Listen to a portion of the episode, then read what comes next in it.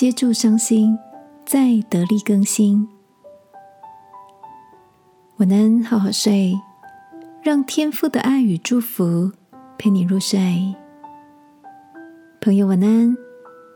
今天的你一切都好吗？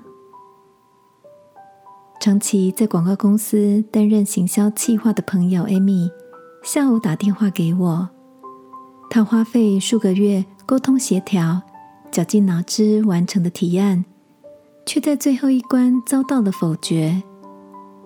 听他略带失望的语气，我临时邀他一起晚餐。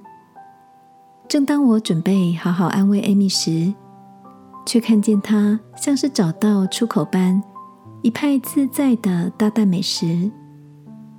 艾米分给我一些意大利面，对我说：“我确实很沮丧啊。”付出没有得到收获，以前的我会不停的检讨、批判，好像被打枪就是我有问题，搞得自己很焦虑。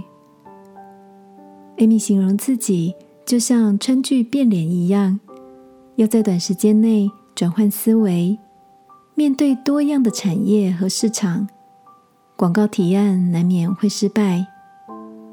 他说。我还是会烦躁或伤心，不过这么长的时间磨练下来，我似乎可以开始享受提案的过程。失败了，不代表失去价值，也不一定是做错什么，而是各自的角度不同，也宽广我看事情的面相。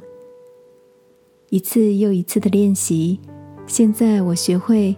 在委屈、受挫时，先接住自己受伤的心，休息够了，再前进下一个挑战。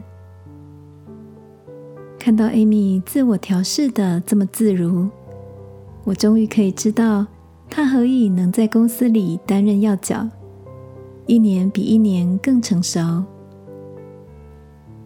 亲爱的，你都如何看待生活上的打击呢？或许像艾米一样，先容许自己低落一下，再检视那些可以调整的地方，成为宽广自己的养分。让我们来祷告，